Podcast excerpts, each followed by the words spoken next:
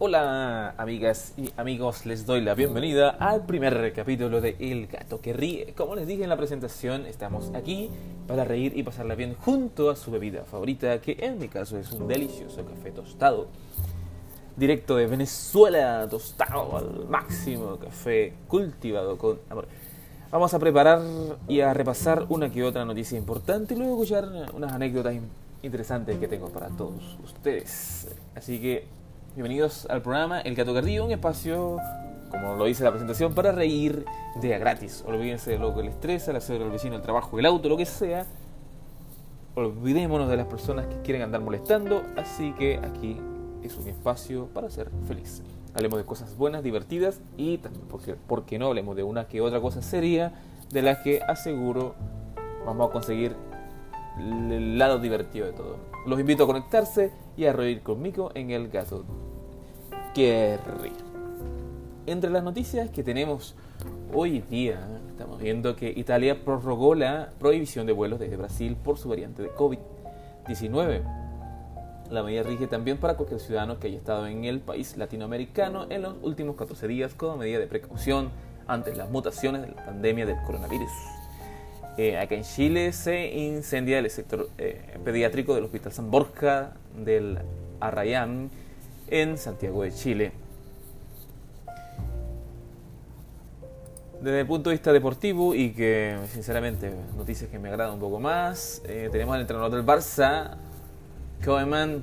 El Barça no está para ganar muchas cosas. El entrenador se muestra crítico sobre su desempeño y entre la falta de marcadores centrales. Y bueno, hablando un poco más de, del COVID, entró en vigor en Alemania el veto al ingreso a su territorio para ciudadanos de países con mutaciones de coronavirus. Mm, vale. Estados Unidos espera poder iniciar la vacunación de niños a mediados de año. Los gobiernos firman acuerdos secretos para obtener vacunas. La Unión Europea impuso nuevos controles a la exportación de vacunas contra el COVID-19 producidas en su territorio. Y ya me cansé de dar noticias. Ya me cansé. Ya me pusieron de malo las noticias. Oigan, eh, eso es lo que pasa en el mundo, a grosso modo, más allá de alguna película que estén estrenando. Oye, La Liga de la Justicia se va a estrenar pronto. Y una que están estrenando por Amazon Prime, que se llama, creo que El fin del mundo, con Gerald Butler. Hay que, hay que verla, luego cuando tenga más detalles les eh, digo. Pero la pueden buscar, la pueden googlear y van a encontrar información de las dos películas quizás un poco más relevantes de, esto, de estos últimos mm, días. Estaba hablando con, con unos amigos sobre el estado de humor en estos tiempos de pandemia. Y, hay gente que anda feliz, hay gente que anda deprimida, andar solo, encerrado. Eso obviamente nos afecta. Pero yo, yo debo reconocer, y lo reconocía con, las personas que estaba, con las personas que estaba hablando, que yo tengo un problema de humor. Y lo he tenido siempre. A mí, a mí me gusta reír, ciertamente. A todos, creo que a todos nos gusta reír. Y me gusta hacer reír también. Me, me, me da una satisfacción adicional hacer reír. Me hace sentir bien conmigo mismo cuando alguien se ríe por algo que yo hago. Pero debo decir que con, con respecto a mi estado de humor, yo soy un amargado. Y no es algo que esté aceptando ahora. Lo he aceptado desde siempre. Soy un amargado. Me gusta hacer reír, me gusta reír, pero soy un amargado. O sea, no disfruto de las cosas de la vida como otras personas lo hacen. Y yo o sea, quiero ser lo más sincero en todo esto. Eh, soy un amargado. He luchado contra eso desde hace años. He luchado porque no es como algo socialmente aceptado.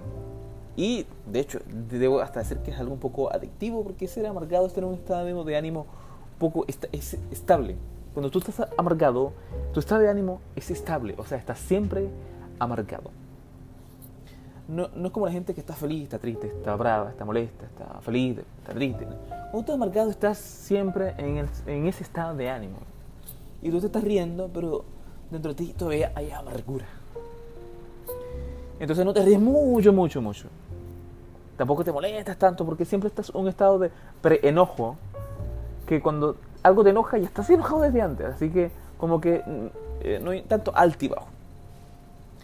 Y esto, esto tiene connotaciones sociales increíbles bajo mi, mi percepción. Bajo mi percepción. Una de ellas es que uno cuando es amargado, uno no sabe cómo actuar ante situaciones sociales de felicidad. O sea, ante un ambiente de felicidad. Y esto, esto viene desde cuando uno es niño. Yo no sé eh, eh, todos los casos ni, ni, cómo es la crianza de cada persona, pero lo que sí sé en mi caso es que mi crianza no fue para ser un niño eh, feliz, un niño alegre. Mi crianza, y según lo que yo recuerdo, es para ser una persona, entre comillas, abro comillas, exitoso. Estoy hablando hace 35 años atrás. Y es un paradigma existencial o existe un paradigma existencial de lo que significa ser exitoso. O sea, y parece ser, o antes parecía ser, y yo creo que todavía existe, todavía está ese paradigma de que para ser exitoso tienes que ser un poquitito marcado. A menos que tu plan de meta para ser exitoso era ser comediante. Sin embargo, la mayoría de los comediantes no son muy simpáticos que se diga a puertas cerradas. Ahora, lo cierto es que yo, según yo recuerdo, me criaron para ser exitoso, entre comillas, como les decía. Porque existe un paradigma de que para ser exitoso tienes que ser serio. Quizá no amargado, pero sí serio. pero yo no sé dónde está la línea entre serio y amargado, es casi lo mismo. Y de hecho, algo común, y si alguien quiere comprobar esto, veamos a nuestros jefes. Si alguien tiene, analice a cada gente, persona que me está escuchando, analice a su jefe, una persona que tiene cierto grado de éxito, por algo su jefe, ¿no? Si tiene algo de éxito. Y esta pregunta introspectiva es, ¿ustedes, ¿ustedes han conocido algún gerente o dueño de una empresa o algún eh, alguien en algún puesto directivo, corporativo, que sea simpático? Porque sea simpático todo el tiempo. Como les digo, a veces que nosotros estamos alegres, pero alguien que sea simpático todo el tiempo, que su personalidad generalmente es ser simpático. Yo me voy a atrever a decir una declaración y es que eso no existe. Hay gente, todas las personas, hasta las más malas del planeta, en algún momento son simpáticos. El tema es qué porcentaje del día tú lo eres. Y eso es lo que define tu personalidad.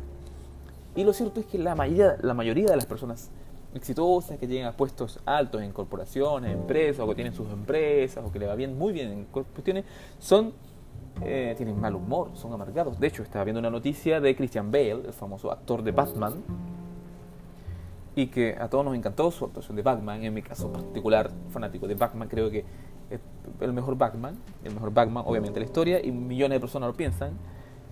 Estaba viendo una noticia que tiene problemas de, de, de, de enojo, se molesta, y es que les repito, pareciera ser que para tú ser exitoso no puedes darte la libertad de disfrutar tanto algo y ser feliz en ese disfrute. Ahora, el problema de, este paradigma para ser exitoso hay que ser un poquito amargado. Es que ya, si tú eres amargado, deberías ser exitoso. ¿Y, qué pasa si uno es amargado pero no logra ser exitoso? Y ahí está mi problema. Mi problema es que yo no soy una persona exitosa. Por lo tanto, soy un amargado, o sea, no soy simpático. Y quedamos en el medio. Yo y otros millones de personas, y otras millones de personas en el planeta. ¿Y, cómo cambiar eso? Bueno, hay una solución. Ser exitoso y no habría problema porque la gente entraría en este, en este grupo de personas que tienen éxito, pero que son amargadas pero tienen éxito, así que no, hay problema. La gente que diga, ah, este, este Félix es amargado, eh, no importa, pero le ha ido bien en la vida, así, nadie te va a criticar eso. El problema es que no, no, tengo ese grado de éxito como para que la gente todavía haga ese comentario acerca de mí.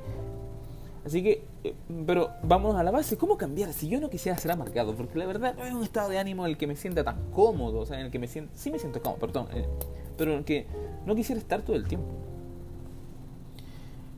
Y, claro, como les decía, una opción es ser exitoso. Y el éxito muchas veces se mide con dinero. Hay otras formas de medir el éxito, pero creo que la más fácil de medir el éxito es con dinero. No sé de alguien que tenga dinero y que la gente diga que es exitoso. Hay casos aislados que siempre le ponen con ejemplo, tal, mira el vecino, tiene dinero y se murió solo. Ya, pero es un vecino. Y los otros 10 vecinos que sí tuvieron dinero y buena familia. Así que creo que en, esta conversación eh, eh, una, una de las cosas por la que elegimos ser amargado es porque ser simpático es muy difícil. Es muy difícil ser simpático. Y de hecho, en mi caso, no sé si, no sé qué comenzó primero, pero gente como yo, es, decir, yo tengo las expresiones faciales de alguien amarcado. Yo ya lo tengo, ya mi cara. Yo, hay gente que me dice, pon, relaja tu rostro. Y cuando, cuando me toman una fotografía con mi rostro relajado, pues me veo molesto. Yo no estoy molesto todo el tiempo, les digo, no estoy contento todo el tiempo. Pero ya mi rostro va adelante de mí. Mi rostro habla delante de mí. Así que yo, de hecho, esa es ya la primera barrera, que si quisiera ser simpático no podría, mi cara me lo, mi cara me lo impide.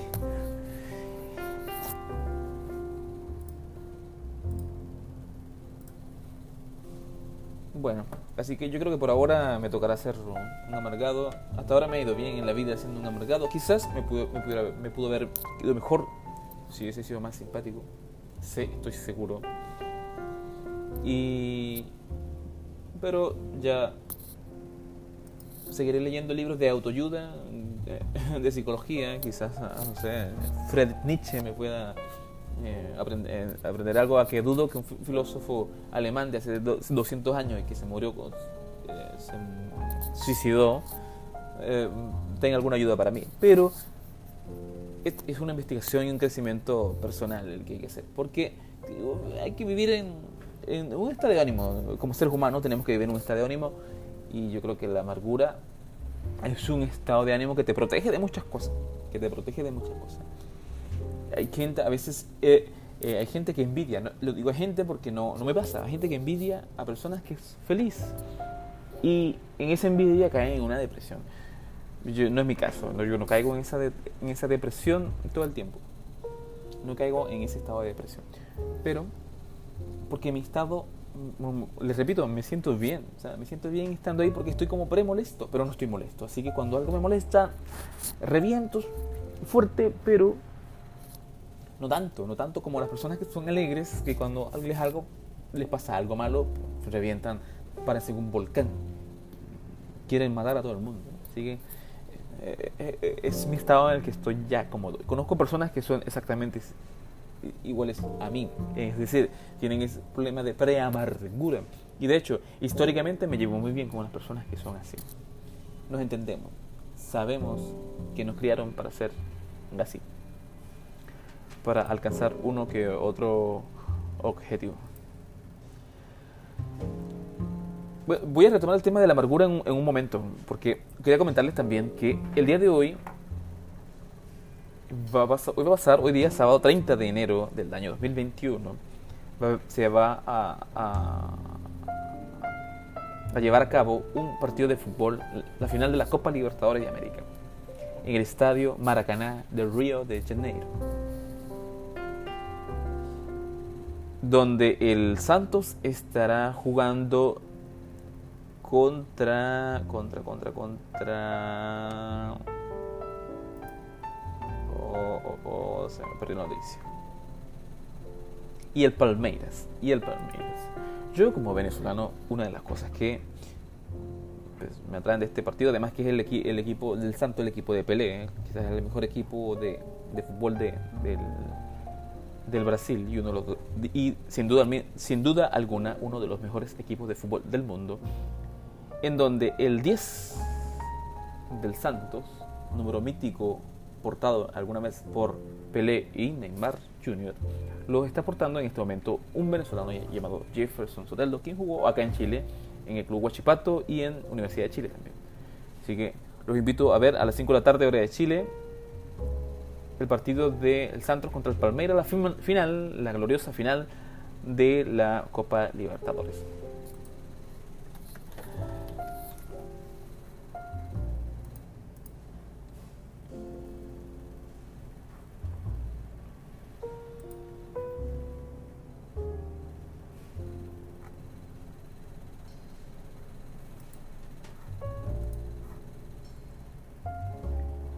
En estoy también viendo. Mm, estaba viendo la noticia igual de la primavera NER y los super influencers, ¿no?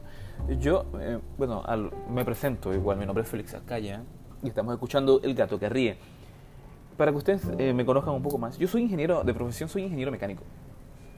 Como ingeniero mecánico hay personas a las que le tengo cierta admiración, no, no idolatría, pero sí cierta admiración. Y una de ellas definitivamente es Elon Musk. Como ingeniero, ingeniero eléctrico, electrónico, mecánico, debemos sentir cierta admiración por este caballero que ha logrado cosas que parecía que solo Tony Stark en los Avengers podría lograr. El llevar un carro a Marte, el hacer cuestiones increíbles. Y lo cierto es que eh, Elon Musk ha llevado a, ha liderizado todo un proceso de de revolución, digamos, de, de, todo lo, de todas esas personas dedicadas a la tecnología y que muy jóvenes eh, y que muy jóvenes eh, emprendieran en proyectos digitales y que ahora son la gente más con más dinero en el planeta. Y definitivamente Moss es un aspiracional para muchos jóvenes, representa conceptos magnánimos, estoy leyendo acá, y, los concreta. Va contra la NASA y hace autos open source. Así que definitivamente eh, causa cierto fanatismo igual, cosa que eh, no me agrada mucho, ¿no? cuando una persona causa fanatismo. Siento, como les digo, como ingeniero, admiración, cierta admiración por Elon Musk, eh, igual lo, tomo con cierto temor porque cuando una persona amasa cierto poder, eh, ya su percepción de la humanidad tiende, a cambiar. Y una persona que parecía buena, eh, al final no termina siendo tan buena. Así que... Y estaba investigando sobre lo que significa, sobre los, el significado legal de lo que es la amargura. Dice que es el dolor o pena disgusto que va hacia los rasgos sentimentales profundos. Sabor amargo que no es dulce, ácido. Producto del desengaño del alma, achicando el pecado como un veneno contaminante y arrasa con los valores más sublimes como el amor. Ya, el que escribió, ¿quién escribió esto? Esto es concepto de definición, punto de... Bueno, esta persona que lo escribió, obviamente, es una persona feliz. El que lo escribió es una persona feliz. Porque, como les digo, yo que una persona como yo que he vivido en la amargura, uno se da cuenta de que uno está en un estado de ánimo estable. Es decir, yo prefiero estar en un estado de ánimo estable que estar en un estado de ánimo feliz, pero que si no se me echen del trabajo, caigo en depresión y después consigo un trabajo y soy muy, muy, muy feliz. Y después eh, me termina mi pareja y soy extremadamente deprimido. Y después consigo otra pareja y soy muy, muy, muy feliz. Y la gente, claro, va a decir, oye, esta persona es feliz, la vemos constantemente feliz. Porque la persona es, eh, está deprimida como todas las personas eh, que están, están, en depresión, por lo general están en depresión en, en la soledad. Y, y es lo peligroso de la depresión. En cambio, una persona que está amargada, no molesta con el mundo amargado, un estado de pretensión, de, pretensión, de, enojo. Eh, cuando algo malo pasa, dice, ya, yo sabía que me iba a pasar, así que, ¿qué tanto?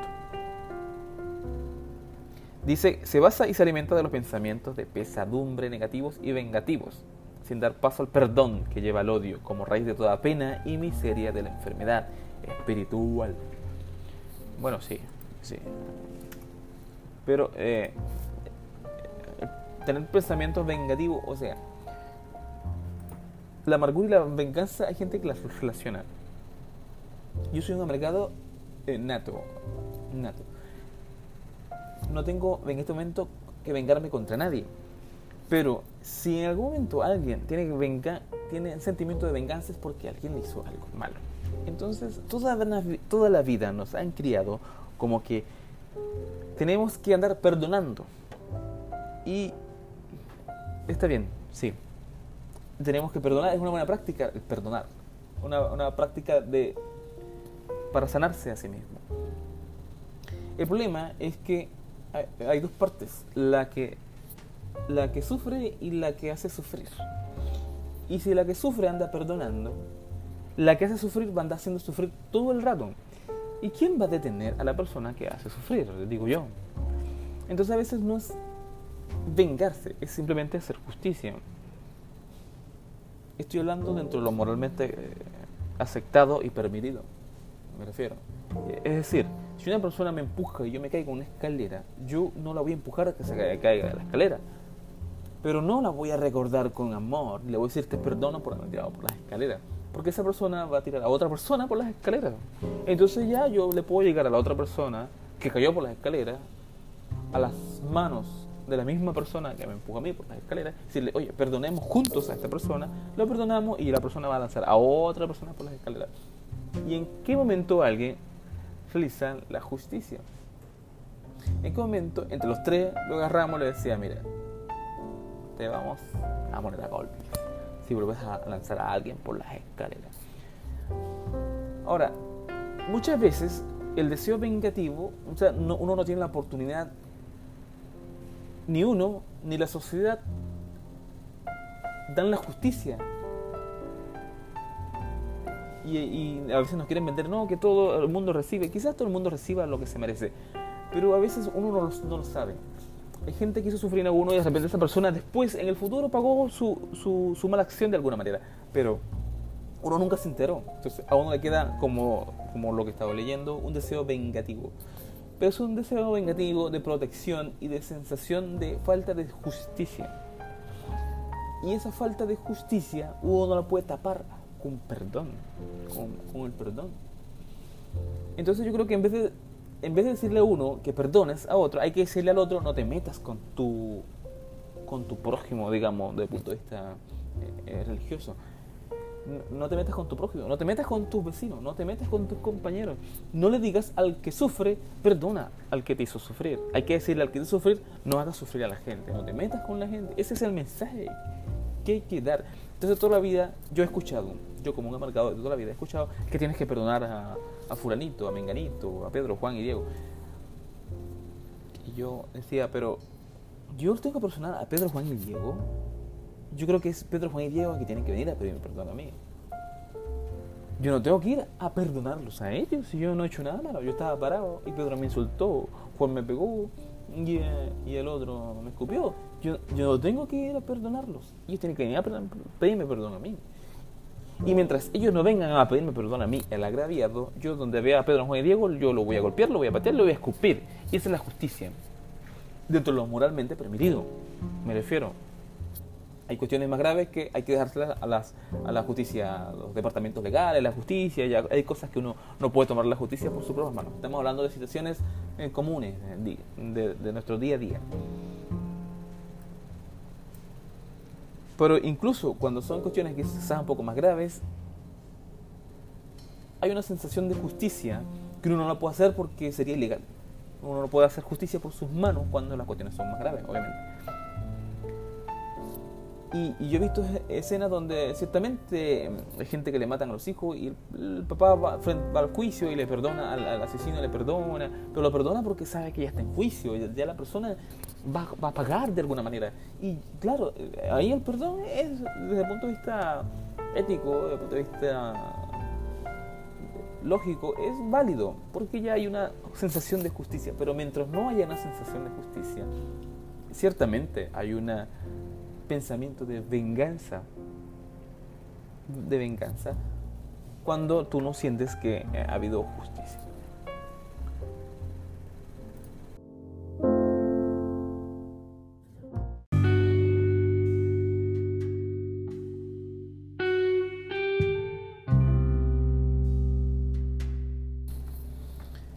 Bueno, y tras esta interrupción que tuvimos, eh, no sé si algunos se dieron cuenta, ya eh, damos por finalizado el primer capítulo de la amargura. Lo voy a, de hecho, lo voy a titular La amargura feliz. Porque yo me siento feliz con mi amargura. No le, hago, no le he hecho afortunadamente daño a nadie. hasta ahora me he mantenido sano, no me han traído consecuencias ni físicas ni mentales todavía. Quizás porque dentro de mi amargura tengo, como les dije al principio, ese ánimo de reír y de hacer reír a otras personas.